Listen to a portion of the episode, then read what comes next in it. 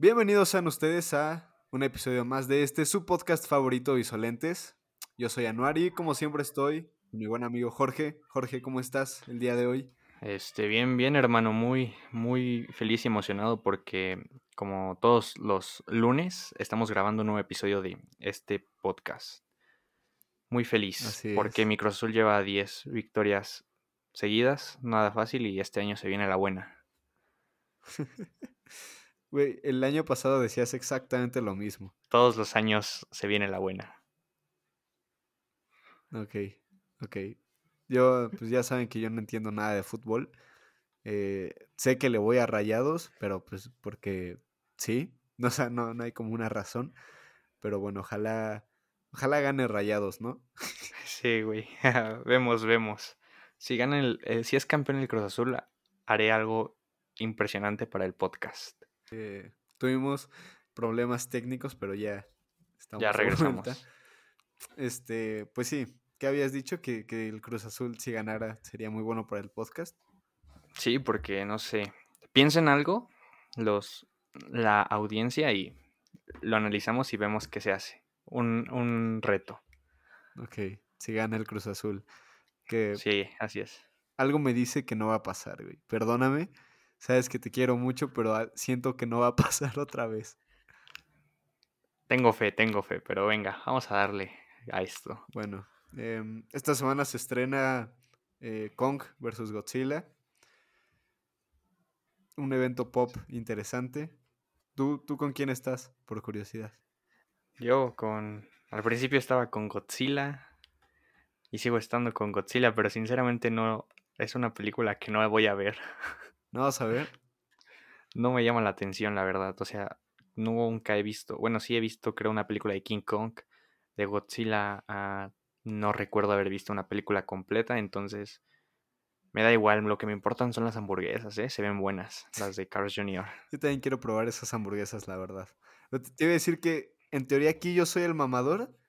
Y digo, ahorita puedo decir que, que no, que sí la voy a ver. Y, y después seguramente no la acabe por, por ignorar. Pero aún así, se supone que yo soy el mamador. Y, y se están cambiando los papeles. ¿Qué pedo ahí? Hoy es el día opuesto. Es el día opuesto. Pero bueno, yo, yo también creo que va a ganar Godzilla, la verdad. No me, no- sea. seguramente no la vea, pero sí va a ganar Godzilla. Es, es muy No claro. tengo pruebas, pero tampoco dudas. Así es. Eh, y pasó algo importante la semana pasada para la cultura pop también. Eh, se estrenó finalmente el Snyder Cut de la Justice League. ¿La viste ya, hermano? Eh, la verdad, sí, pero no la he visto completa. Son cuatro horas. No tengo. Bueno, sí tengo cuatro horas libres, pero prefiero invertirlas en el FIFA, en el COD, en el Madden. Entonces la, la voy viendo. Nada más he visto como dos horas. ¿Tú ya la viste completa? Yo obviamente la vi completa. eh, no la vi cuánto salió. La vi el sábado, eh, las cuatro horas seguidas. ¿Y, y te, te gustó? Para empezar. Pues. O bueno, ¿te la está verdad, gustando? Más bien. aj- Ajá, mm, sí me está gustando. La verdad, yo soy muy fan de. Me caga Marvel. No, bueno, no me caga. No, no, este, no es como que se me antoje ver todas las películas de Marvel. Sobre todo las de el universo de los Avengers. La verdad mm, las vi nada más por moda que por, por iniciativa propia. Entonces, ese cine no me gusta. Sé que me van a tirar muchos, pero pues no me gusta, no me llama. Y por ejemplo, de DC, de DC sí me gusta mucho. El Batman creo que es mi superhéroe favorito. Entonces, sí, sí me gusta. Y pues la verdad no soy un crítico que diga, ah, no es fiel al cómic. Entonces, pues sí me gusta. ¿A ti sí te gustó? Sí, sí me gustó bastante. Y, te iba a decir eso que, que por tu opinión de Marvel seguramente eh, te va a caer mucho hate. Sí, Pero, sí. pero sí, a mí, a mí igual me gustó eh, esta nueva versión. Eh, también, bueno, no sé si, si soy más fan de DC o de Marvel. O sea, creo que ambos me gustan por igual. Lo que sí creo es que, que ya estamos, aunque me gustó la Justice League, está- creo que estamos llegando a un punto donde ya son demasiadas películas de superhéroes eh, a- al año.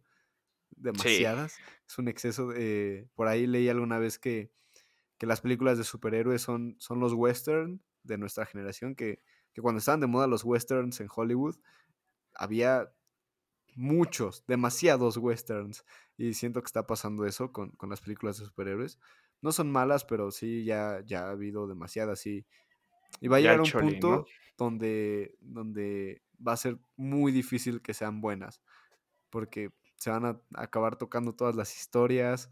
Y, y, es que hay muchas historias que se parecen unas y otras. Digo, por ejemplo, Thanos y Darkseid, pues en los cómics salió primero Darkseid, pero Thanos es un poco una inspiración. Entonces, al final es, es difícil.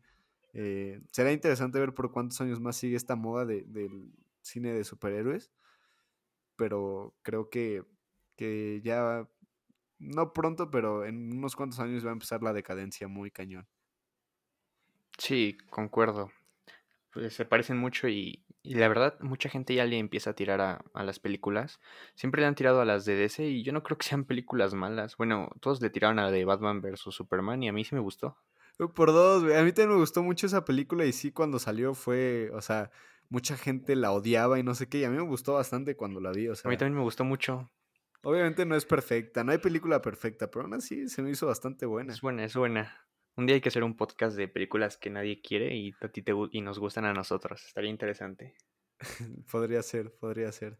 Que por ejemplo, yo creo que lo más padre de, de esta nueva versión de, de, la Liga de la Justicia es, uh -huh. es todo el trasfondo que hay de, de, pues, del por qué se logró, ¿no? Que, que liberaran o que Warner permitiera que, que se comercializara esta, este producto, porque pues dio todo el, el asunto con, con, el suicidio, que en paz descanse de la hija de, de Zack Snyder, eh, que, que, salió, que DC dijo que, que, iba a ser una... O sea, que, que Josh Whedon nada más iba a mover unas cosillas y resulta que cambió toda la película y pues que esta es otra cosa completamente. Para empezar es mucho más larga. Eh, eh, pero es película o es serie, o sea, es que según en varios este, redes sociales me la vendieron como serie, entonces ya no sé qué. Pedo. O sea, es que la peli, o sea, la puedes ver seguida, por ejemplo, en, yo la vi en Prime y, y, pues puedes ver las cuatro horas. Lo que sí es que está como dividida en, en episodios, pero creo que más bien ese formato de series para HBO Max, que aquí no ha llegado, entonces Creo que en HBO Max es cuando, donde sí puedes como escoger o verla seguida o en, en, en el formato en... de serie. Ah, ok, ok.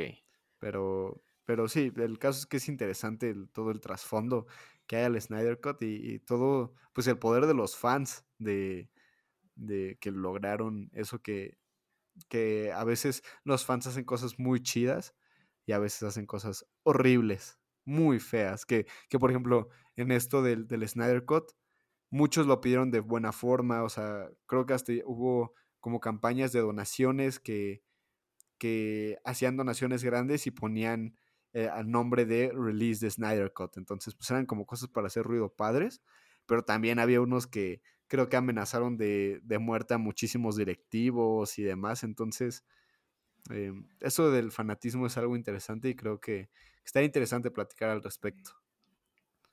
Sí, bueno, la verdad yo no sé mucho del contexto, pero vi un TikTok de cómo nació esto y cualquier cosa que hacía Marvel, los fans estaban ahí molestando de, y ya van a sacar esta, la, este universo, este universo, porque tengo entendido que mm, este director es muy bueno, ¿no? Y que es el que como que tenía proyectos muy interesantes respecto a, a la Liga de la Justicia y a todos sus superhéroes, ¿no?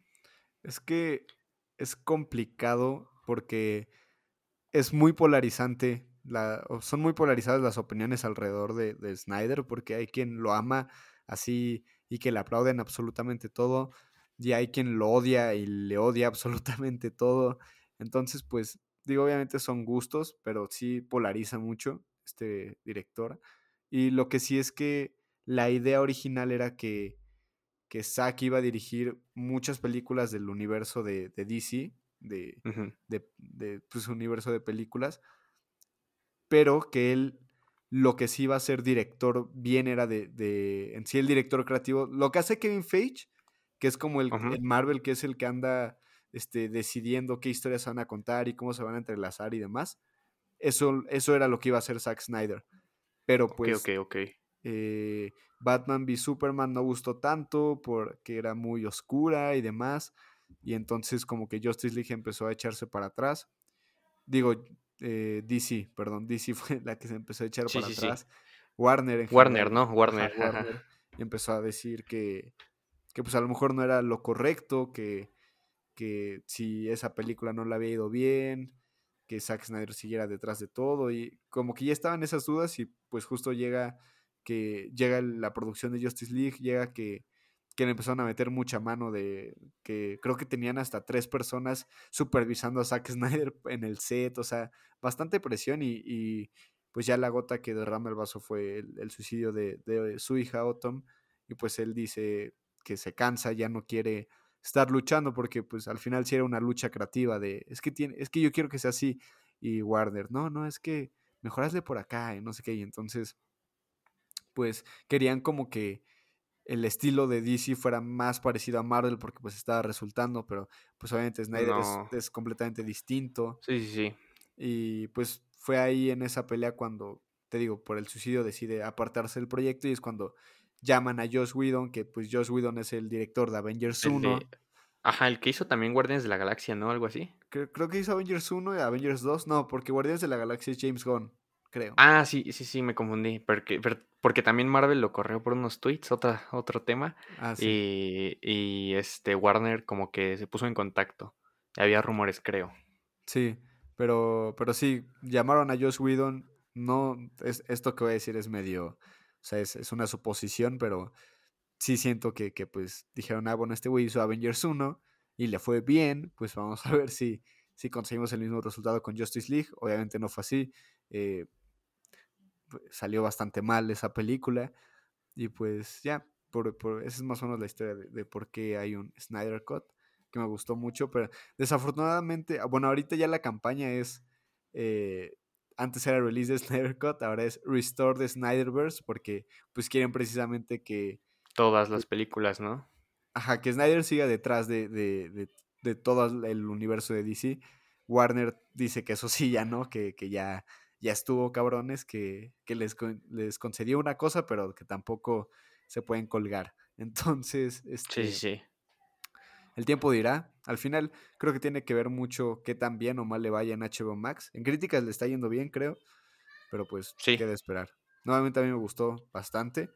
Eh, me gusta que, que sea otro enfoque totalmente a Marvel, porque me gustan las películas de Marvel, pero sí, hay veces que, que tanto chiste cada tres minutos, como que sí me, me harta. O, o, por ejemplo, la escena de Spider-Man eh, Homecoming, cuando Sp- Peter cae de, de un avión y es un accidente muy cañón y está padre, pero ves si solo le sangró tantito la nariz.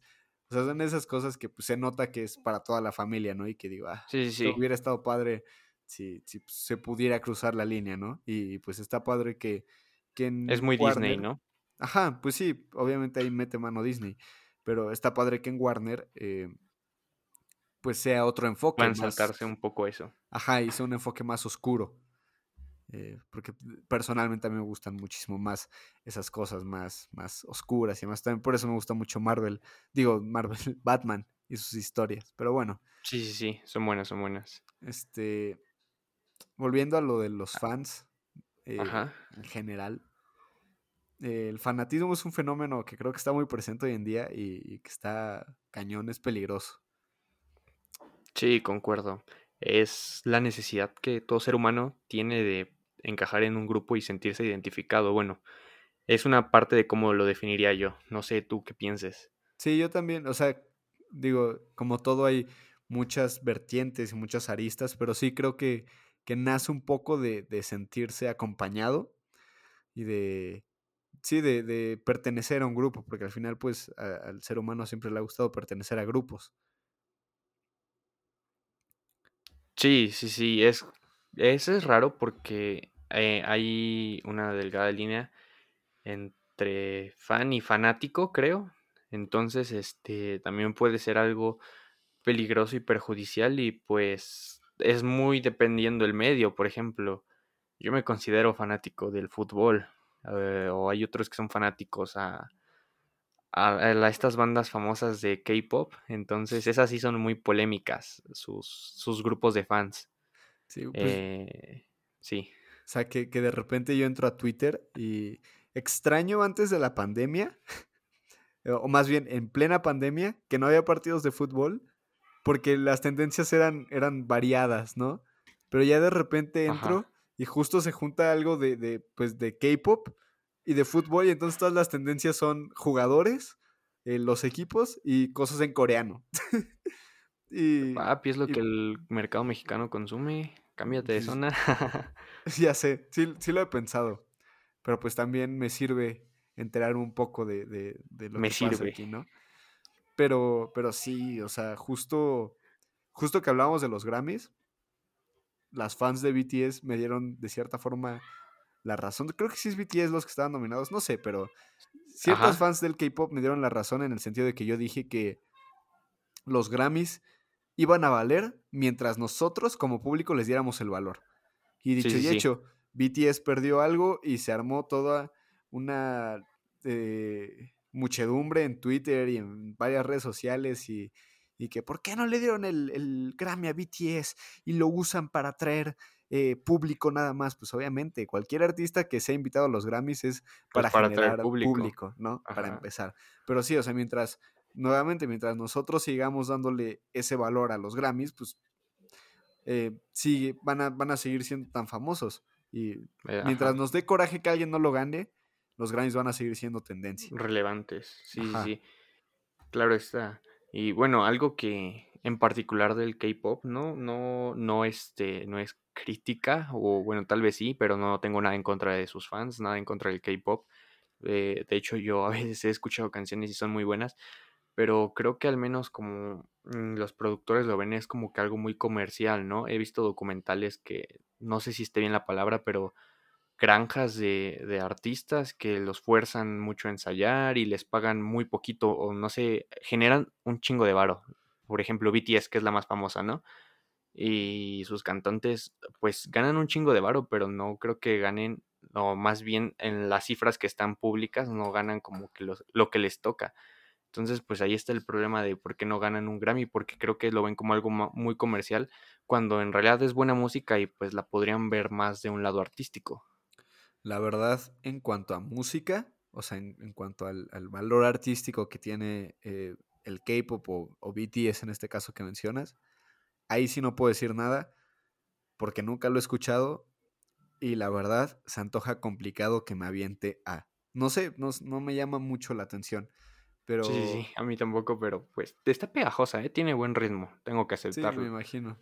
Pero sí, sí es impresionante lo de los fans de BTS porque sí son fans eh, muy cañón. O sea, de que entras, a veces entro a ver qué, qué onda con esas tendencias del K-pop. Y si son chicas o chicos, no sé, personas que tienen en, en, su en su foto de perfil uno de los, de los personajes o de los cantantes de estos grupos. En, en la bio tienen hasta, soy fan de no sé qué, o sea, soy, creo que son armies, no sé, pero Ándale, sí, sí es muy, o sea, sí son fans, fans muy, muy cañones. Obviamente no todos, obviamente hay que nada más los escucha y así, pero pues los que hacen más ruido sí se ve que son pues, fans de Hueso Colorado y de repente sí, sí he visto que por ahí, no sé si sean memes, o sea, si sean puro montaje, pero sí he visto que cuando alguien sube un meme en contra de BTS o algo así, sí se van bastante al cuello, a la ah, yugular. sí, sí, sí, sí. te vamos a quitar la cuenta y no sé qué, y te la vamos a tirar y así. No sé, eh, te digo, en general el fanatismo es, es impresionante. Sí, sí, sí no solo en, bueno, no, vamos a dar parejo, ¿eh? no solo los de BTS, también en el fútbol de las broncas que se hacen en los estadios. Pues, eh, porque tú le vas a otro equipo, ya me agarro putazos porque traes la playera del Tigres y yo le voy a Monterrey, o traes la del América y yo le voy al Cruz Azul, o yo la de las Chivas, no sé. En ese, también en el fútbol está muy cabrón, pero eso hay que dejarlo para un podcast aparte, ¿no? Pero, ajá, pero nada es por encima de, en esto del fanatismo, que ya que mencionas el fútbol.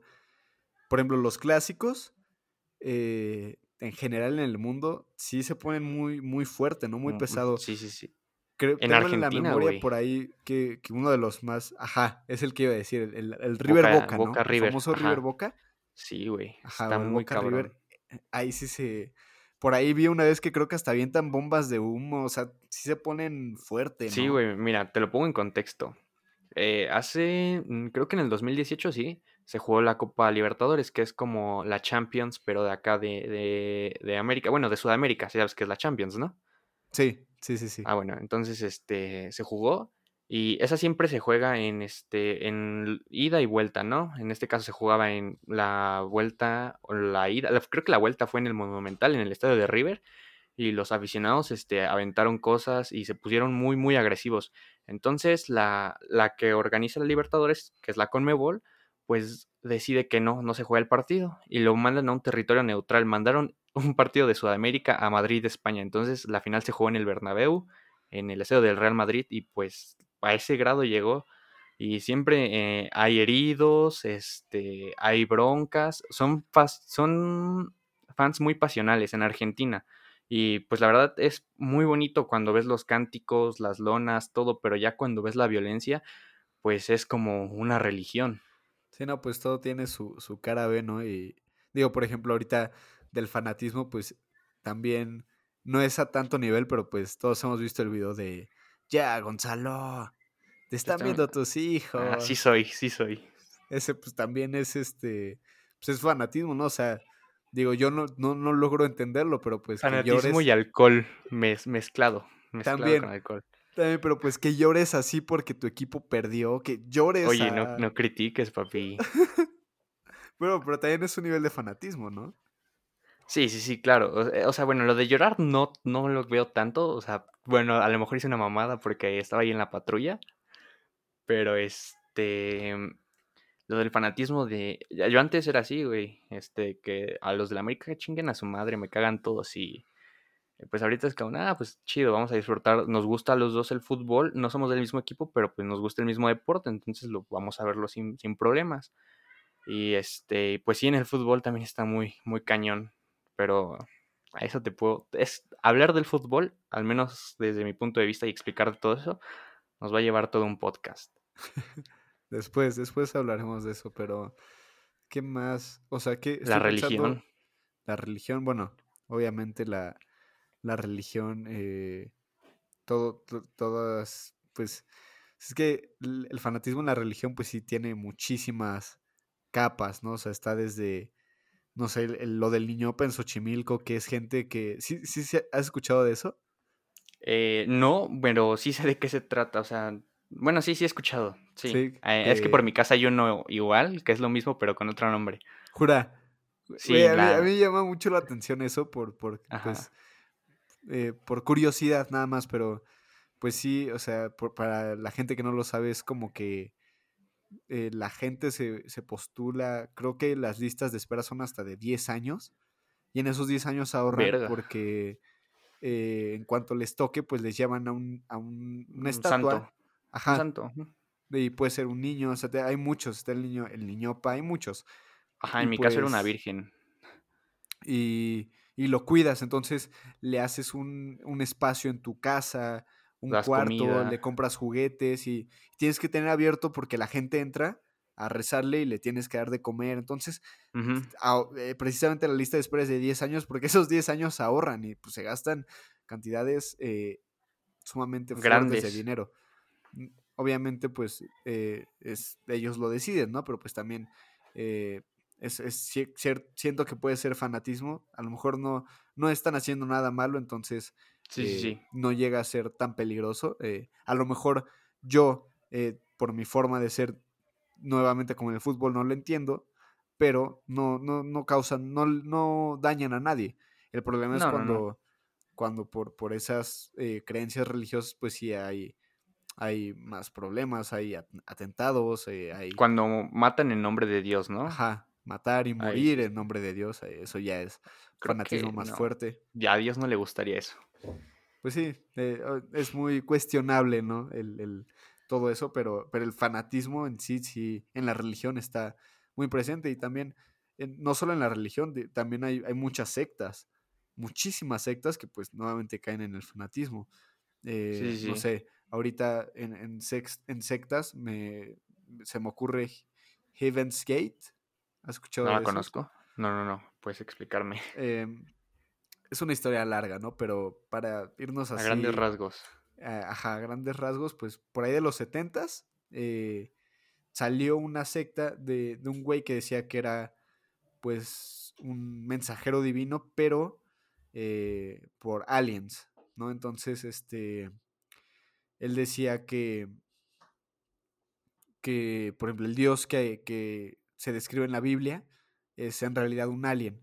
Y decía que, por ejemplo, Star Trek eh, era la forma que los aliens nos mandaban mensajes y que él era el que los podía captar y cosas. Digo, a nosotros, pues también, ah, cuando yo lo leí, dije, no mames, y, te da risa eso de Star Trek, Sí, pero sí, pues hubo mucha gente que lo creyó y, y, pues, te digo, fue una secta.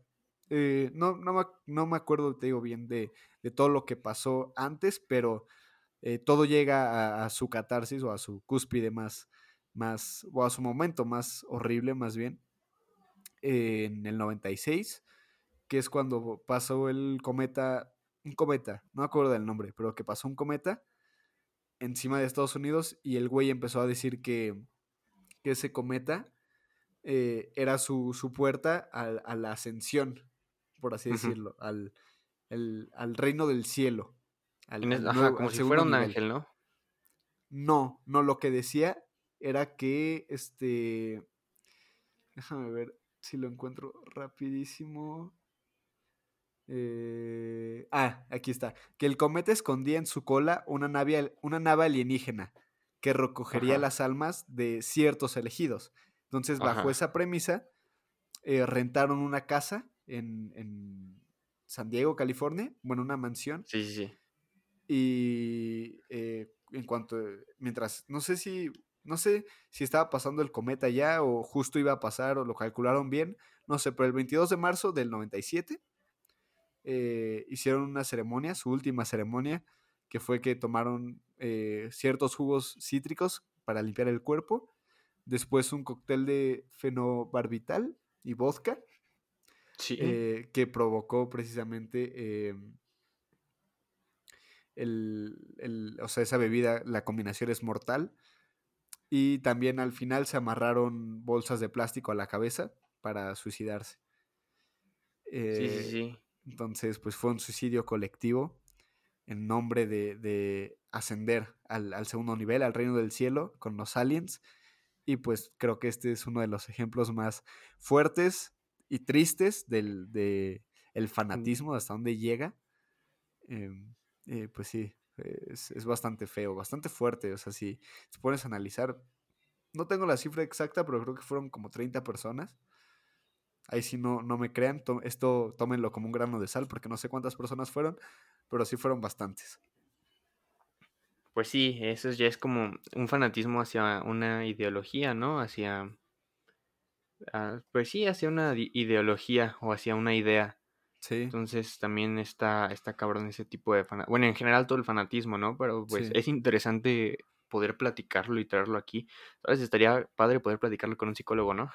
sí, sí, sí, sí, todo esto del, del fanatismo y las sectas en general es, es muy interesante porque el, el cómo esos grupos coercitivos atraen gente y cómo los van alienando de la sociedad y esas técnicas que usan para que acabes inmerso, que alguien desde fuera dice, no mames, ¿cómo crees eso? Pero la gente Sí, que está dentro se, l- se lo, cree sin lo- problemas. ajá. Y, y te digo, eh, sectas como estas, pues hay muchas. Incluso, por ejemplo, en Nexium, que, que era la de, la de el, güey que, que, que marcaba chicas con sus iniciales, Ah, sí, sí, sí. eh, pues muchas no lo querían acusar o, o creían que no estaba mal que estaba eso. bien. Ajá, porque ya estaba, pues ya era un lavado de cerebro muy cabrón. Y, y pues también ahí está implícito el fanatismo hacia una persona, ¿no? Porque veían a, a Keith Rainier, que es el, el güey de Nexium, como una deidad. Sí, sí, sí. Entonces, pues, como él era la deidad, lo que él dijera estaba bien. Eso también está cabrón. Sí, y también otra, bueno, yo traigo otra, que no sé si, yo digo que sí, ¿no? El, el fanatismo político, la verdad, ¿y qué me dices? Sí, sí, también entra, ¿no? Completamente, completamente. Y más en la situación actual de nuestro país, Sí, cañón. justo. Y, y ojo, siempre, siempre que vamos a hablar de esto, Jorge y yo no estamos de ningún lado. No, No, no, no no. empiecen con, ah, es que eres, este, De izquierda, de, de izquierda, derecha. o eres de... Que para empezar, izquierda y derecha es una- un concepto... Ya no existe, eso ya no existe.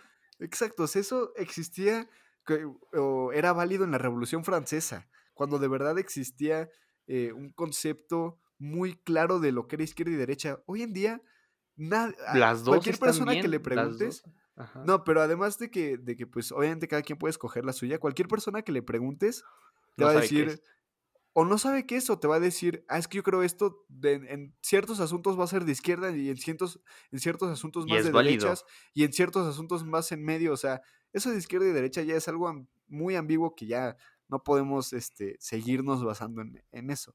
Pero a lo que íbamos del fanatismo político, eh, hay mucho. Y yo conozco mucha gente que pensaba de una manera, pero eh, cuando el opuesto empieza a pensar igual, entonces lo cambia. Dice, no, no, entonces no es así. O, o, sea, es que no quiero, no quiero precisamente por esto, porque no estoy de ningún lado. O sea, esta es una crítica en general. En general, toda la política se polariza bien cañón y eh, por eso no quiero decir como nombres, Ni, partidos ni nada. O sea, en general, en la política, todo se polariza muy cañón y hay, hay mucha hipocresía a lo mejor porque eh, le permiten cosas a unos y a los otros no, y son prácticamente las mismas, o sea, es, también está el típico de si criticas algo, entonces... No puede ser de... no puede ser del otro. Ajá, más bien, si criticas algo, entonces eres el otro, ¿no? O sea, ah, entonces estás a favor de esto, es como, güey, si que esté criticando algo, no quiere decir que esté de acuerdo con lo otro. Entonces sí, e, el, fanatismo político también está muy cañón. digo, nada más es cosa de entrar a, alguna publicación que tenga que ver con política y cómo la gente en los comentarios se destruye, se, se mata. Incluso eh, pláticas en, fiestas o en lo que sea también se ponen loquitos y, y agresivos. Como dicen, ¿no? No hay que hablar de, de política, de religión y de fútbol. En la mesa, sí ni política, ni religión, ni fútbol, porque sí, o sea, y no debería ser así, deberíamos poder compartir ideas y, platicar, ajá, y, y, entender, porque además, pues una de las formas de, formarse un criterio es recibir ideas opuestas o contrarias a, las tuyas. pensabas y cuestionarte y decir, ok, ¿por qué esta persona piensa así? Ah, y, ya tú decides si, si, cambias tu pensamiento o no, pero aún así eh, es bonito intercambiar ideas y deberíamos hacerlo más. Eh, hay que fomentar la conversación sin que... Sin que, sin que haya eh, pleito. Ajá, sin, sin, querer superioridad, porque al final, por ejemplo, en los debates pasa exactamente lo mismo. Yo cada vez que veo debates o cuando busco debates sobre algún tema... ¿Debates políticos o en general? En general. En general sí siento que, o sea, me decepciona porque en lugar de que el título del debate sea tal y tal, debaten sobre tal tema, es Tal contra eh, tal. Fulanito destroza a un creyente de no sé qué. O fulanito ridiculiza a no sé quién. Es como, güey, eh, o sea, está bien que nos encante el espectáculo, pero no, no, no tiene por qué ser espectáculo todo. Sí, sí, sí. Bueno, yo, yo soy este fan de. La neta, me declaro culpable cuando a veces están debatiendo. A veces sí digo, y te chingo. Bueno, lo digo dentro de mí, ¿no? Digo, y si lo hizo caca. Pero pues es este, aparte de que es que, bueno, lo veo más de un modo cómico, este, pues eh, ya en lo, en algo como más serio, por ejemplo, los debates políticos, pues es ver quién saca más trapitos de otro. Sí, güey. Y justo, ajá. No, no, sí, sí. ah, sí, sí, sí. Vas, vas, vas. Sí, dime, dime. No, ya, ya, había terminado. Ah, bueno, yo iba a decir que, que precisamente en esa línea que dices de, de que sacar trapitos, sí, güey, o sea, lo más cabrón es que el discurso de los de la política en general en nuestro país es este quién es peor. Ajá, y votas por el menos peor. Ajá, o sea, es, es este quién ha hecho menos mierda o quién pues sí eso, quién, quién ha hecho menos mierda y, es triste. Es muy triste porque no es de no es de yo soy mejor por esto, sino es, comparación luego, luego. Es que ese güey hizo eso, yo no. Es que ese güey no sé qué, yo no. ¿Sí me explico? Está, está feo. Ajá, o sea, todavía, por ejemplo, en el ámbito de fútbol, pues puedes decir, no, pues mi equipo está más chingón, ¿no? O sea, siempre y cuando no llegues a la violencia, creo. O sea, puedes aguantar la carrilla, ¿no? El, el, el, desmadre, pero aquí en la política, este, no, no puedes, este, no tienes que ser a fuerzas de uno, puedes, este, ser de, del partido este y si hace algo que no te gusta, pues estás en contra, pero no significa que ya eres del otro partido, o sea, no eres de ningún partido. Creo que los partidos son, son, este, trabajan para nosotros y nosotros, este, no tenemos que aplaudir todo, tenemos que, eh, ni tenemos que estar con ellos ni en contra de ellos, tenemos que simplemente exigirles. Sí, no, pero por ejemplo, en, en, todavía en este contexto del fanatismo político, sí hay muchas personas que, que en lugar de, o cada vez que son elecciones, en lugar de, de, ver a los candidatos y decidir, muchas veces sí son, ah, no, es que yo, yo soy eh, del, del, PRI, por así decirlo. Uh -huh. No estoy criticando que, que, estés a favor o no del PRI, solo estoy no, dando un es ejemplo. Tu decisión. Que alguien dice, ay, yo soy del PRI o yo soy del PRD, y entonces Morena, ven a los candidatos y aunque a lo mejor no sea el más apto el de su partido, ah, es que yo soy de aquí y yo voto aquí. Simón. Sí, entonces, pues es nuevamente el fanatismo, o sea, el, el... Como en Estados Unidos, ¿no? Que dicen, ah, este estado siempre vota demócrata, pues ya votó demócrata. Ajá, sí. O, o republicano, republicano. Sí, o sea, y que hay mucha gente que, por ejemplo, en esos estados ya ni vota, porque no, pues aquí todos los años es igual. O sea, ¿para qué Sí, voto? ¿No? Entonces, sí. sí, sí, es, es, es el, el- En general, a mí no me gusta la política por eso, porque es un fanatismo muy cañón, que, por ejemplo, en donde menos hay argumentos es precisamente en la política. Es donde más luego, luego empiezan, ah, es que tú eres un no sé qué. Luego, Sí, luego es atacar a la persona. Ya, ya empiezan, "Ah, no es Fifi y Chairo, no sé o qué. Es, Exactamente. este, o sea, está, está, está cool, bueno, el fanatismo y pe- pelearte, ¿no? Si eres fan de BTS contra las de One Direction, o fan de las Chivas contra los del América. Pues ahí todavía es válido, ¿no? Puedes decir, no, pues pinche América roba, pinche Chivas no gana, o así. Pero pues aquí no, aquí te- si, te- si se chingan ellos, te chingas tú. Sí, sí. Que, bueno, pasando ya a otras cosas, el, el- de- todavía del fanatismo, estaba pensando, me estaba acordando, estaba haciendo memoria. Hubo un tiempo, no sé si te acuerdas, güey, que pasando un poco al otro tipo de fanatismo que es este hacia celebridades. Hubo Yo una soy fan vez, del bicho. pero hubo una vez que hubo un rumor de que Mario Bautista tenía cáncer, ¿te acuerdas? Ah, Y que un buen de sus fans se raparon sí Y hasta subieron su letrero de. de no me acuerdo qué decía, güey. Apoya a Mario Bautista. Y que el güey. El güey ni siquiera tenía cáncer ni nada. No mames. Ese también es un ejemplo de fanatismo. Sí, sí, sí. O, O sea, sea, porque ni siquiera checaron fuentes. O sea, ni siquiera. A ver, este güey lo dijo. O sea, fue literal un rumor y, y sí se raparon. sí, se muchísimo. pasaron. Pero las entiendo, o sea, si Pepe Madero o Cristiano Ronaldo, pues obviamente lo haríamos, ¿no? Si, si sale una noticia así. Tú con Pepe Madero, yo con el bicho. No sé si me raparía. Haría otras cosas, sí. Otras cosas sí, pero raparme no sé. Ya sabes cómo soy yo con mi pelo, pero. Ay, nomás hace un año ya lo dejaste, no es cierto. Pero sí, sí, No. sí, yo tampoco estoy seguro. Pero Pero, pero sí, pues ese es un ejemplo de fanatismo. qué y- culero. Sí, y por ejemplo, yo soy, yo, yo caigo en ser fan de muchas cosas, pero creo que logro hacerlo bien porque de lo que soy muy fan, más bien consumo mucho y compro muchas cosas, ¿no? Entonces, por ejemplo, no sé, eh, discos, pósters, playeras, o sea, esas cosas, pues yo, a mí son como donde más cae mi fanatismo, creo. Sí, sí, sí. O sea, obviamente no está mal, solamente hay que mm, saber poner un límite, ¿no? Sí, pues com- como siempre, pues eh, tener criterio y decir, ok, una cosa es que yo apoye mucho a tal persona y comparta sus canciones mucho, porque por ejemplo, yo siempre que saco una canción Pepe, la subo a todos lados varias veces, porque Ah, eh, es algo que para mí tiene valor y, y me gustaría que fuera más reconocido, ¿no? Una cosa es esa y otra cosa es que por- muchas veces a mí me han dicho, ay, ¿cómo te gusta ese güey? Canta re feo y no sé qué, y yo, bueno, pues que le tiene que gustar es a mí, no a ti, ¿no? Y pues Ajá, ser fan, no, fana- no Ajá. fanático. yo cuando pasan esas cosas, pues yo trato de ni, ni argumentar ni nada. Ah, no te gusta, bueno, a mí sí, X, cada quien, ¿no? Entonces, pues eso es tener criterio y pues eh, ser fan a lo mejor, pero pues de tratar de buena manera incluso, porque también no creo que, que ayudes mucho a, a- a tal a tal o cual artista por mentar madres por él en redes sociales, pero no, No, no. comprándoles a lo mejor merch, ¿no? O discos, que al final pues es de lo que viven, no, no viven tanto de tus comentarios positivos o negativos, sino de, del, de Pues, lo que se consuma. De las vistas. En su nombre, ajá. Acá también nosotros de las vistas vivimos. Nosotros todavía no tenemos patrocinador. Si alguien nos quiere patrocinar, eh, no cobramos barato. Digo, no, no, cobramos caro y tenemos hambre. no, hombre, ya nos espantaste. este.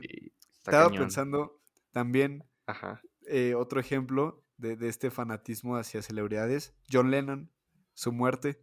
Ah, fue por un fanático, ¿no? Sí, el que lo, lo, el que le disparó esa bala fue, fue un fanático de él. Creo que, no me acuerdo bien, pero creo que hasta le firmó y luego lo mató. No estoy seguro, pero creo que fue algo así. Tengo una duda. ¿También te acuerdas de Selena, la que cantaba la de. Ah, ya. No sé cuál cantaba, güey. No sé, ya pensé que cantaba esa, pero no estoy seguro. Selena Quintanilla. Mm, ¿A qué? ¿Qué de ella?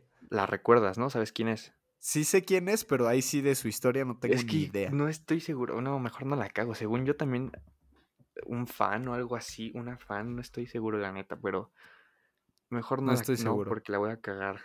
Yo, yo, digo que lo investigues, así como que te quede de tarea y el, siguiente, bueno, la próxima semana nos dices. Sí, sí, sí. Pero eh bueno, incluso en series, ¿no? De que hay muchos este, fanáticos de, ah, si no, si nadie, si no puede ser mi novia, o bueno, como en regresando al K-pop, que no pueden tener novia porque les quieren vender a las, a las este, fans la, la idea de que pueden andar con ellos.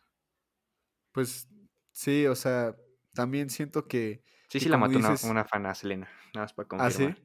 Sí. Ah, pues ahí está otro ejemplo. Y sí, también pues ese fanatismo pues te, te hace, te tiendes a crearte fantasías, ¿no? Que a lo mejor pues no, no, no son posibles. Pero, Venga. sí, el fanatismo en general está, está cañón. Y a, mí me gustaría eh, hacer un episodio de, de puras sectas. Porque hay muchísimas, muchísimas. Si investigar así bien eh, los datos, todo, todo, estaría muy cañón. Porque hay muchísimas, muchísimas. Sí, sí, sí. Y pues hay que ser fan, no fanatismo. Y pues cuéntenos de qué son fans ustedes. Sí. Pero eh, sin insultos, por favor. Por favor. O sea, aquí no atacamos a nadie. Ya ven, yo mismo me ataqué con lo del fútbol. Entonces, aquí parejo. Pero bueno. Eh, pasando a otra cosa, ahora sí. Eh, tú tenías una idea o me dijiste que querías platicar algo. No sé qué sea, pero cuéntame. Eh, bueno, yo estaba en TikTok y sigo a un actor de doblaje, Lalo Garza, no sé si lo conoces. Simón es la voz de Krillin, ¿no? Y de Josh, y de Francis, de Drake y Josh, y de, un chingo de güeyes. está cabrón. Bueno, y este vi que estaba como que en su TikTok haciendo mucho como de creo que quieren este hacer ilegal o cancelar el doblaje eh, aquí en México. Y pues él está muy molesto, ¿no? Pues porque él es actor de doblaje, de eso vive. Entonces, este, pues, igual va ligado un poco al fanatismo, no sé, de que luego, no sé si pasa que tienes amigos, este, conocidos que dicen, ay, no, yo prefiero ver la película en inglés. Ok, se respeta. Pero bueno, es eso mm, un poquito ligado al fanatismo, pero ya dejando de lado todo eso el fanatismo, este, pues que eh, la Academia de, Cine, no sé, no, a lo mejor tú sabes el nombre, ¿no? Este, quería que ya no se doblaran las películas porque era como... Mm, no, no dejaban ver la pieza de arte este, original, que era el cine. Mm. Que sí es arte el cine, pero también yo digo que es entretenimiento. Pues es que es, es muy complicado el definir qué es arte, para empezar. Sí, sí, sí. Eh, nuevamente es, depende de la persona. Que a lo mejor esto suena muy ambiguo, pero pues sí, o sea, porque por ejemplo, nuevamente, yo puedo decir a lo mejor que, para mí el reggaetón no es arte, por ejemplo. Pero muchas personas van a decir que sí, y con toda razón van a decir que claro que sí. Yo puedo decir que el rock es arte, ¿no? O este meme del rock es cultura, carnal, cosas así y me pueden decir, Nel, para mí no. Y también están en su derecho. O sea, el qué es arte y qué no es arte es muy difícil definirlo, en primera. Y en segunda, eso de, que, de, que se pierde la obra original, eh, si, no la ves en su idioma, pues entonces, ¿cuál, cuál, cuál sería la alternativa? Porque eh, aún con los subtítulos, eh, digo, eh, no, es, no es por, por sentirme acá mamón, pero pues me defiendo más o menos en el inglés, ¿no? Y veo muchas veces cosas y este con subtítulos y pues muchas veces cambia lo que dicen los subtítulos a lo que dijeron en realidad, ¿no? Por ejemplo, pasa mucho en las, en las películas de comedia. Pero eh, Te entonces, ¿qué alternativa das? Es, es, para no cagarla, es la, la, que hizo esa propuesta fue la Academia Mexicana de Artes y Ciencias Cinematográficas. Ok. Nada más para no cagarla. La, AMASC, algo así es. Algo así, sí, sí. AMAC, ajá. Bueno, ya, sí, pero, sí, pero bueno, a lo que voy es que eh, es muy difícil, o sea, el que sea doblada o subtitulada de todas formas pierde cosas. Entonces, claro. si prohíbes eh, una doblada, entonces, ¿qué alternativa das? Que, que para ver, no sé, una película de producción china o japonesa o, de cualquier otro país, tengas que aprender el idioma para aprenderlo, o para apreciarlo, perdón. sí, eh, sí. Es, es, es utópico. E igual yo conozco personas que dicen, es que, que les dices, no sé, me gusta mucho, no sé, a mí me gusta mucho Haruki Murakami, es un escritor, eh, es de mis favoritos. Y muchos dicen, es que para apreciar bien el, su escritura, necesitas, eh, lo tienes que leer en su idioma y es como, no mames. No me, voy, a chutar nueve años de japonés. No vas a, ajá, o sea, es muy, muy utópico eso, muy este, sí, eso sí es muy snob y, muy mamón, la verdad, porque eh, además caes en la censura. Y no sé si lo hemos dicho aquí, pero yo odio la Estamos censura. en contra de la censura. Sí, es, es, es, muy difícil poner la línea. En cuanto abres la censura a cualquier cosa.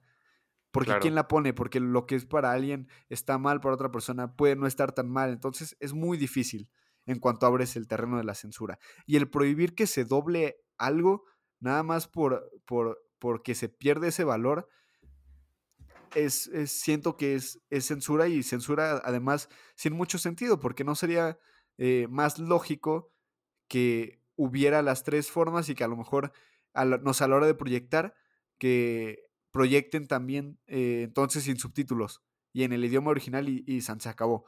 Pero que también haya la opción doblada y que también haya la opción subtitulada. O sea, en serio, no entiendo por qué habría que prohibir el doblaje. No lo entiendo. Incluso el doblaje yo creo que es muy bueno. O sea, por ejemplo, Shrek, creo que doblada eh, pegó más en Latinoamérica que en Estados Unidos, porque le dieron una muy buena tropicalización. Los doblajes, este, es, es, algo muy cabrón, güey. Este, y a mí me gustan mucho las películas de qué pasó ayer. Y este, igual le dan una tropicalización cabrona, las de Deadpool. Entonces, este, también yo creo que doblar tiene su chiste, porque no te lo pasan todo tal como es. Incluso hay unos chistes que al doblarlo se pierden, y hay unos chistes que ni siquiera están en la original, pero pues es como, no sé si ver otra película, pero, pues, por ejemplo, a niños, güey, a un niño que le vas a poner toda historia en inglés, no sabe ni leer o... Sí, mm, sí, sí, pedo?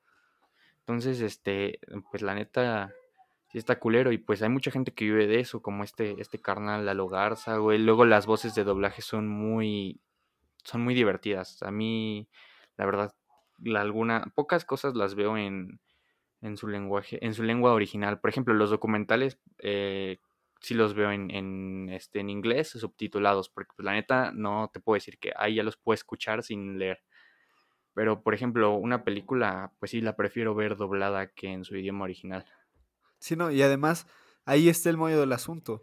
Que, por ejemplo, yo estoy en el otro lado, yo prefiero casi, o sea, casi nunca veo cosas dobladas. Si lo puedo ver en su idioma original con subtítulos, pero se puede elegir. Y ese es el chiste que se puede elegir. Entonces, que si a fulanito le gusta más verla doblada, que la vea doblada. Y que si al otro, le, al, al, mamador más cabrón que yo le gusta verla en su idioma original, pues que la vea él en su idioma original, pero que hay esta posibilidad de elegir. Porque es lo justo, o sea, el, el, censurar, el prohibir el doblaje es más algo absurdo, absurdo. Y en el peor sentido de la palabra. sí, se me hace inútil. sí, hay, los papás van con sus hijos, no sé. El cine está bien, es arte, pero también es entretenimiento, entonces no, no lo veo muy factible.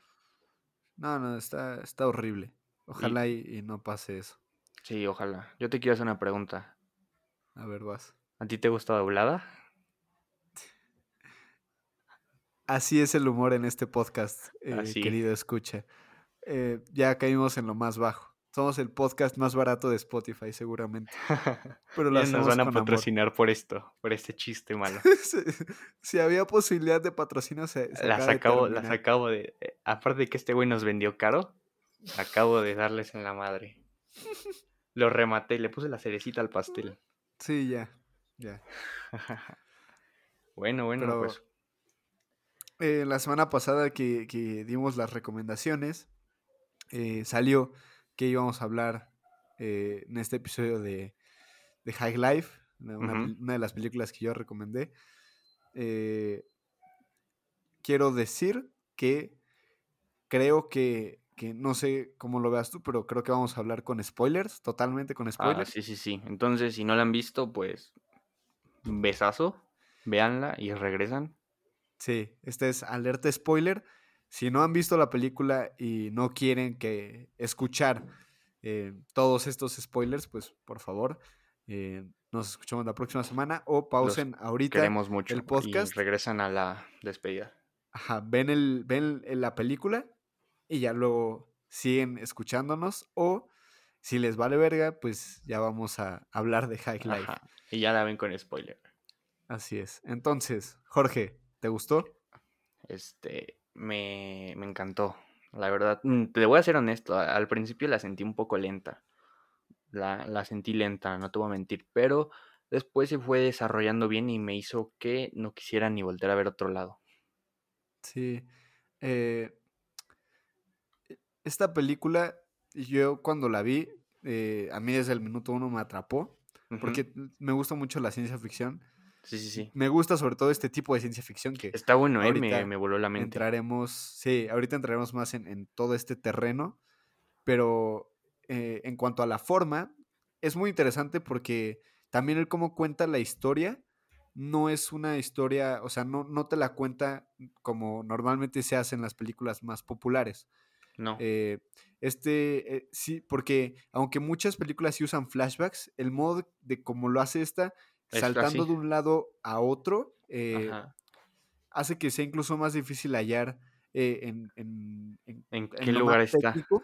Ajá, o sea, en lo más técnico es más difícil encontrar a lo mejor el nudo o el- el- la mitad, o sea, sí me explico como, como encontrarle una estructura más típica al, al cómo te cuentan la historia. Entonces, por eso a lo mejor al principio puede parecer aburrida o que no pasa nada, entre comillas. Pero si le agarras la onda, creo que es, que es una muy, muy buena película. Digo, a ti te gustó. A mí me gustó Eh, mucho. Y además agarra esta corriente de ciencia ficción porque cuando escuchas ciencia ficción, a lo mejor, no sé qué opinas tú, pero a mí lo primero que se me venía antes era Star Wars, a lo mejor. Sí, no viaja a ¿no? las estrellas o Ajá. volver al futuro. Sí, algo así súper... Que O está sea, bueno padre también. Sí. Sí, no, y Star Wars también Ajá. tiene cosas chidas, o sea, Sí, sí, sí. pero es, es muy diferente a High Life en, en cómo Ajá, presenta es- el futuro. Esta es como una ciencia ficción más cabrona, güey. O sea, a mí la neta, eh, bueno, me dejó pensando. No sé, bueno, hago mención de las escenas donde el protagonista ve como que se aleja más de la Tierra y me, como que me metí, me puse en su lugar y ahí sentí una sensación medio rara. Sí, ¿no? Y, y es uno de mis diálogos favoritos, ¿no? Que precisamente cuando, cuando ve al espacio, ¿no? Y, y que dice que es la sensación de retroceder, a pesar Ajá. de que estamos avanzando, de alejarnos de lo que parece estar acercándose, que a veces no puedo soportarlo. Sí, esa, esa escena está cabrona. Sí, güey, te deja, te- a mí me volvió la mente, güey. O sea, neta me puse en su lugar de ver o imaginarme yo ahí viendo todo eso. Sentí ya, verga, ¿qué sentido tiene la vida en este momento? Sí, ¿no? Y, y precisamente, al final cualquier película la puedes interpretar de muchísimas maneras, ¿no? De, Y está bien, está correcto. Sí.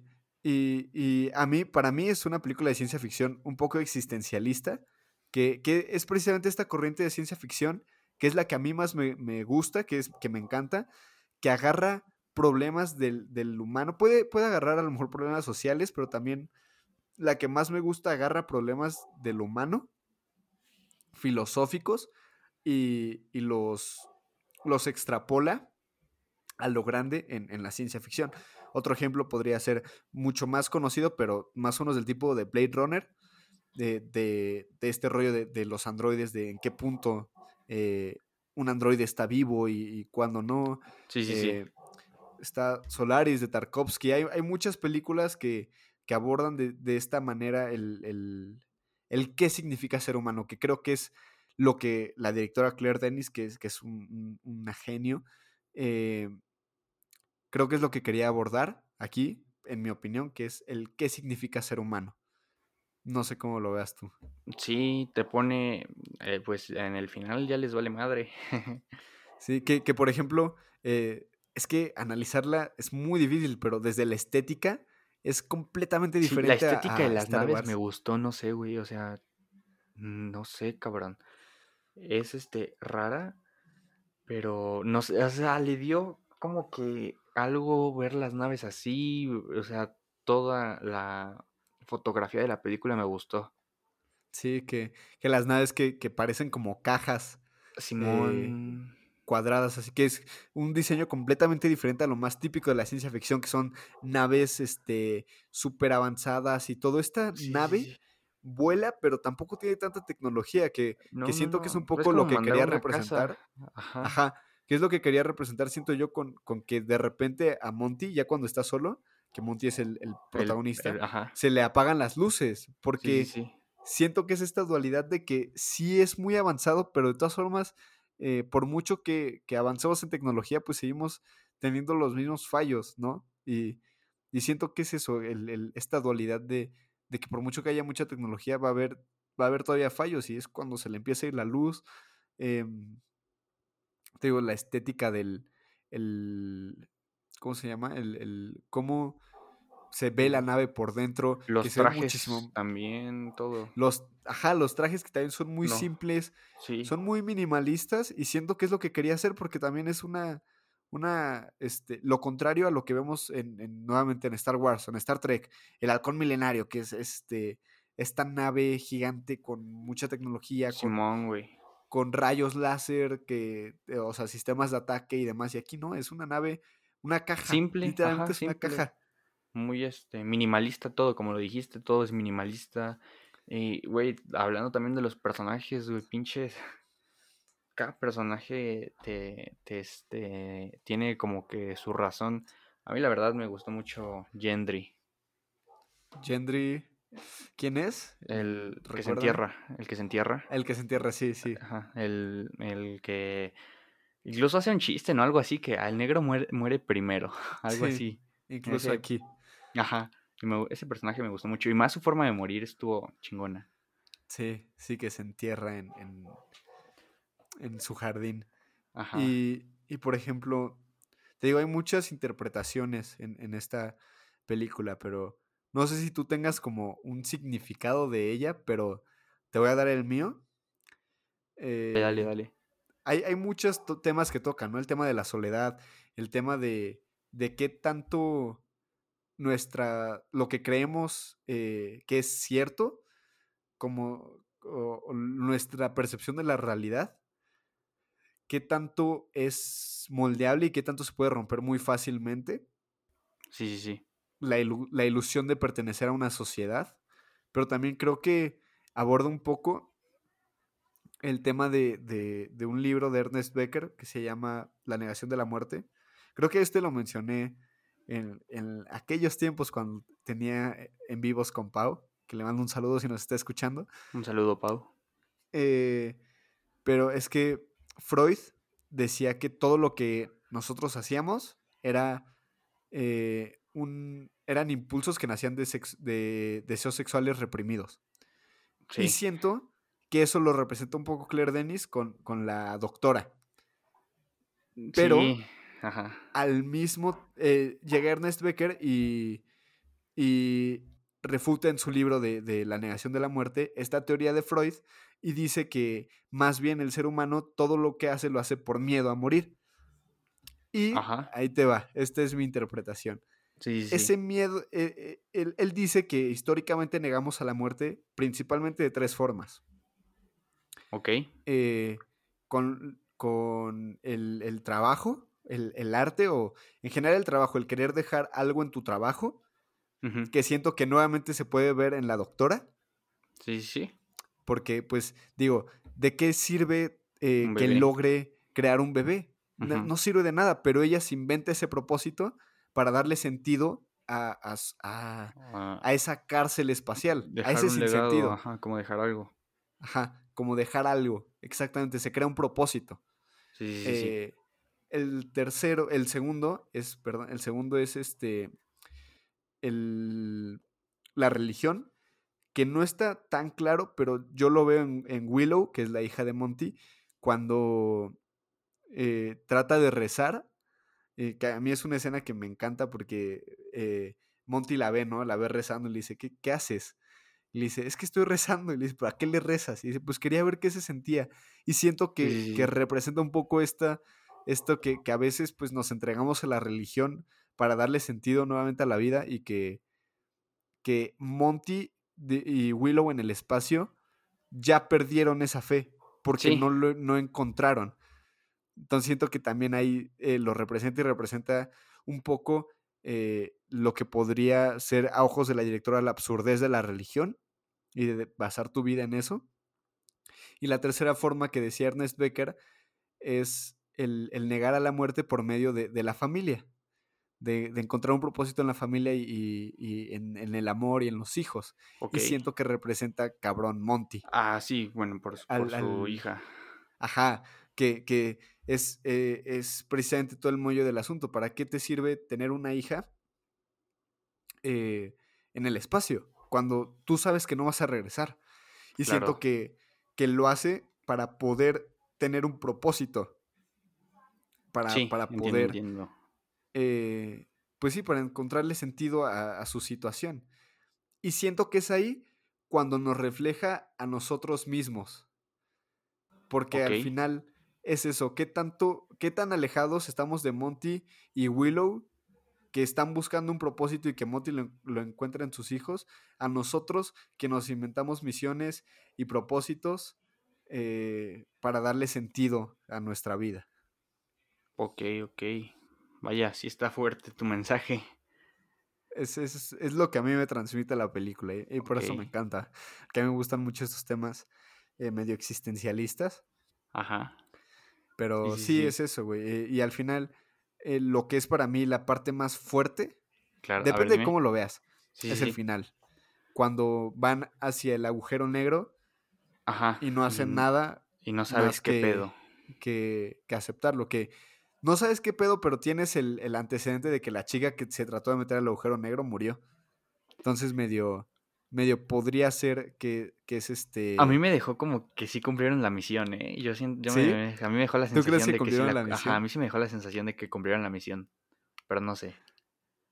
Bueno, yo creo que, que no y que no está mal que no lo hayan cumplido, porque al final es eso, es, es, siento que es un reflejo de nosotros y que Monty se encontró un propósito y aunque a lo mejor no sé si está, si fue feliz o no, encontró un propósito y mínimo tenía motivación para seguir adelante, aunque él sabía en el fondo que un día se iba a encontrar con el agujero negro que es la muerte y siento que eso lo puedes agarrar y, y aplicarlo pues un poco a lo que te digo, al reflejo de nosotros que también nos creamos propósitos. nos creamos misiones que a lo mejor eh, mm, podrían no tener sentido a gran escala, pero que a nosotros nos hacen sentido y sabiendo que lo único que tenemos certero, certero, la, la única cosa que no tiene opinión, que no tiene, este, o sea, que es un hecho irrefutable es que un día eh, Vamos vamos, a encontrarnos con un agujero negro que es la muerte. Sí, sí, sí, Exactamente. claro. Entonces, siento que, que partiendo de eso puedes un poco inspirarte en Monty o en, en, en, en la doctora, no, en, el, no en, en, lo malo de sus personajes, sino en que al final el sentido o el propósito de, de el seguir cada día con ganas, estés aquí o estés en, atrapado en el espacio, es el que tú mismo le des. Sí, verga. O sea, ya que dijiste eso de, de lo único que seguro que tenemos es la muerte, eh, pues ya también se parece mucho a lo que yo eh, obtuve de la película, que es como eh, estar en la nave te hace dar, te, les hizo darse cuenta que, o bueno, al menos a Monty, que, su muerte era el único seguro que tenía y estando en la Tierra, pues como dices, con, las, con todas estas metas y estas distracciones, pues no nos damos cuenta de eso y, incluso yo viendo la película, al ver a esos güeyes de la nave, dije, eh, te quedas pensando, no mames, se, esos se van a morir seguro, seguro se van a morir. Lo único, lo único seguro que tienen es la muerte, pero pues no cambia mucho aquí en la Tierra en este caso. Entonces, este, pues sí, como que me marcó nada más eso de lo único seguro que tenemos es la muerte. Sí, que, que siento yo que es, que es la metáfora más fuerte de la película. Te digo que al final lo único que todos tenemos clarísimo es la muerte. Y cada quien escoge qué hacer con eso, ¿no? Porque, eh, digo, hay, hay, uno ahí que, que, trata de violar a una chica y todo porque, pues al final cae a lo mejor en lo malo, en el sinsentido de que como nada tiene sentido, entonces puedo hacer lo que yo quiera. Y aún así, Monty creo que es el personaje más interesante porque logra encontrar en el sinsentido un propósito que a lo mejor es cuestionable, ¿no? De, de traer, un, de criar una niña eh, en, en, el espacio. En, en, una distopía, en, un lugar sin esperanza, entre comillas. Pero al final creo que dentro de lo que cabe fue el que encontró un propósito eh, de cierta forma más, eh, no quiero decir humano, pero mejor que, otros. Em, sí, sí, sí. Y, eso, creo que es una película muy padre, muy, muy padre. Por eso... me encanta, a mí me gusta mucho. Ajá, por eso te digo que a mí me gustó mucho la, forma en que Gendry este, murió. Porque, o sea, no sé, se me hizo como muy chingón de que yo quiero eh, enterrarme en el jardín porque así le hubiera gustado a mi mujer. Sí. Entonces, este, eso me gustó mucho. Igual también algo que, bueno, no mencionamos es que, eh, por, qué está ahí Monty, no? Que por eh, el flashback, ¿no? De que te cuenta que el perro era lo más importante. Él tenía un perro y era muy importante para él. Ah, sí, sí. El, background de Monty, ¿no? De, del crimen que cometió. Sí. Que, fue el, perro y, que, que, aquí hay otra, otra metáfora interesante que gracias por acordarme, que es cuando se encuentran con la otra nave, ¿no? Sí, sí, sí. Eh, que lo puedes interpretar de muchas formas, ¿no? Puedes interpretar lo que, que es también un poco el reencuentro de Monty con su pasado, pero también lo puedes ver como una metáfora, porque al final, en teoría, esas naves, eh, pues tenían puros reos, ¿no? Puro, pura gente así. Entonces, al haber perros, se podría interpretar como, o yo lo interpreto como una metáfora que la misma directora nos quiere hacer que, que en realidad no somos la gran cosa como especie. Que al final no tenemos tantas cosas, no, somos, tan, superiores como nos creemos. Ajá, No somos tan, tan superiores como nos creemos a, a un perro a un animal doméstico. Sí, sí, sí. Entonces, siento que, analizándolo así es una metáfora muy fuerte, pero tampoco creo que sea tan fuerte que te deje mal. Creo que puedes agarrarte, digo, cosas padres. Ajá, em, claro, claro. Te deja pensando, vaya. Ajá, te puedes reflexionar y, lo, que hablamos hace rato, agarrar el, el sentido de la película de que al final todos vamos a una carrera sin, sin freno al, a la muerte, a la nada. Claro. Pero sabiendo esto, puedes. Es lo único seguro, y sabiendo esto, puedes agarrar eh, o puedes darle un propósito a tus días. Eh, sabiendo que están contados. Entonces, sabiendo que están contados, automáticamente puedes darles un valor y no caes en el sinsentido de, de entonces no, nada importa. Sí, sí, sí. La vida tiene el valor que tú le das. Y creo que es lo más bonito de la película. Sí, te deja pensando, o sea, no la veas antes de dormir porque te vas a quedar, te vas a, volar la cabeza tú solito. Me acuerdo que yo la primera vez que la vi, la vi creo en la madrugada, porque ah, hubo un tiempo donde yo así me agarraba a ver películas de que las empezaba a las 3 de la mañana, una cosa así. Y, creo que creo que sí, esa vez no dormí porque estuve pensando en, en ella. sí, man. Pero si te gusta este género y, les gusta a, ustedes como oyentes, eh, hay, muchas películas así eh, que, están interesantes. Y, por ejemplo, ahorita que decías de, las películas que, que a, nadie le gusta y a nosotros sí, hay una película que se llama Ad Astra. No sé si la viste, sale Brad Pitt. No, ni, siquiera la había oído de ella. Es, muy parecida en esta línea del existencialismo. Ok. Pero es una, película que, a lo mejor podemos analizar después. Eh, pero te puedo decir que yo no suelo llorar con películas. Pero esa película a mí me hizo llorar por, por cosas muy personales que no voy a decir. Pero me acuerdo que cuando en algún, alguna vez en Instagram puse que esa película era muy buena y que la vieran y que era la única película que me había hecho llorar en años y así, varios me dijeron que estaba muy fea. que, ajá, que, que no pasaba No nada y no sé qué. Ajá, y, y es muy parecido a lo que se podría decir de High Life, que, que a lo mejor para alguien muy acostumbrado a la ciencia ficción más típica, no pasa nada, entre comillas. Ok, ¿no? sí, sí, sí. Eh, a lo mejor te gustaría esa, te digo. Eh, Blade Runner es más conocida, pero también trata un poco estos temas. Solaris de Tarkovsky. Hay, hay- hay varias películas que, que agarran esta ciencia ficción y la usan para explicar problemas más humanos y, y es muy interesante. Es muy- Es muy padre. Pues sí, estuvo muy buena la película y pues si no la vieron y escucharon el spoiler, pues no hubo tanto spoiler, creo. Sí, hasta eso no hubo tanto spoiler, pero Entonces, pues ahí la pueden checar. Sí, véanla. Eh, cuando la estaba viendo, para hablar de ella, porque pues obviamente la, la- la volví a ver para traerla fresca.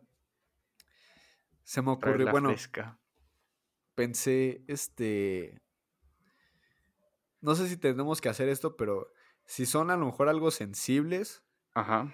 no sé si les guste. Me refiero a porque hay, hay, pues exploran temas de la sexualidad y demás, entonces, pues no sé, eh, si, si no gustan Ah, esas sí, cosas, sí. eh, eso, eh, digo, lo, lo digo porque muchas veces recomiendo películas. Ay, me dicen, pinche enfermo. y- ajá, y se sacan de onda, ¿no? Entonces, pues por eso una vez digo que no, no, hay, no hay gore, por ejemplo, pero pues sí hay, hay temas eh, en cuanto a medio sexualidad sensibles. medio sí. gráficos. Ajá. Entonces, pues si no eres muy fan de esas cosas, pues eh, se recomienda discreción, por así decirlo. Sí, sí, sí. Que, o sea, ajá, como dices, no es muy, sí es muy gráfico, pero no tiene un contexto morboso. Bueno, yo Sí, sí, no, lo o sea, no es... Sí, no, es, es, es bastante poéticas las escenas, aunque sean sexuales. La forma que tiene Claire Denis de hacerlo se vuelve hasta tierno y se vuelve muy, muy bonito. O sea, no es esas escenas que te quedas con tus papás y dices, no mames, mm, ¿qué, ¿por qué puse esto? Sí, sea, no, la- es, es, La puedes ver So- sin pedos. Sí, no, son escenas muy poéticas y muy, muy interesantes, muy, muy bonitas incluso. Eh, el erotismo eh, es bonito si, si se hace con elegancia y creo, creo que Claire Denis lo, lo sabe hacer muy bien. Entonces, eh, vean High Life si, si no la han visto y escucharon los spoilers, pues ni modo. Y si ya la vieron, cuéntenos si les gustó o no. Eh, vamos a estar haciendo estos... eh, Pequeños análisis, reviews. Ajá, de, de películas. No, no todas las semanas, no, no se eh, preocupen, pero pues sí los estaremos haciendo de vez en cuando. Atentos a las redes sociales, ¿no? Vamos a poner ahí la cajita de preguntas y pues ahí recomiéndenos si ustedes cuál les gustaría que veamos. Sí, sí, podría ser. Y pues bueno, creo que, que eso es todo por hoy. Eh, nuevamente recuerden que, que lo más bonito de High Life es que ustedes pueden darle el propósito y el sentido a su vida. Es lo padre. es Aunque como la- el soul, pero de adultos. Podría ser, sí, podría ser. Aunque la muerte eh, sea algo presente en todos, es algo irrefutable, entonces nos toca vivir con eso y pues nosotros mismos eh, darle el sentido al sinsentido que a veces parecen los días. Creo que con eso Podemos nos podemos quedar. Así es. Muchísimas gracias por habernos escuchado. eh, compartan este episodio si les gustó con sus amigos, eh, con sus familiares, en Denle redes seguir en sociales. Spotify. Así es. eh, ya somos 100. eh, tenemos 100 oyentes en Spotify. eh, está muy padre eso. Está muy chingón. Muchísimas gracias. Ojalá y lleguemos a más, muchos más. Entonces, nuevamente compártenlo. Eh, ha- hace rato hablábamos de fanatismo. Si llegan a ser fans de este podcast, eh, no mienten madres eh, a favor nuestra. Mejor compártanos muchas veces. Por favor. Eh, esa es la, la mejor forma de ayudarnos. Y creo que nada más síganos en, en nuestras redes sociales. Están ahí en la portada del podcast. Arroba anuario-pena porque no hay, no hay ñes, desafortunadamente. Eh, el, ¿Tu arroba cuál es, hermano? Es arroba doble bajo Jorge Och en Instagram y en, en Twitter también. Ahí está, para que, que nos den follow y vean eh, ¿Qué nuestras, andamos haciendo? Y no sé, nuestras nuestras aburridas vidas. Y nada más, nuevamente muchas gracias por habernos escuchado y nos vemos la próxima semana en su sitio de donde escuchen podcast favoritos. Menos en Apple Music porque todavía no nos aprueban el, el No. programa, no sé por qué. Pero bueno. culo. Y más, me- más con los chistes que hago.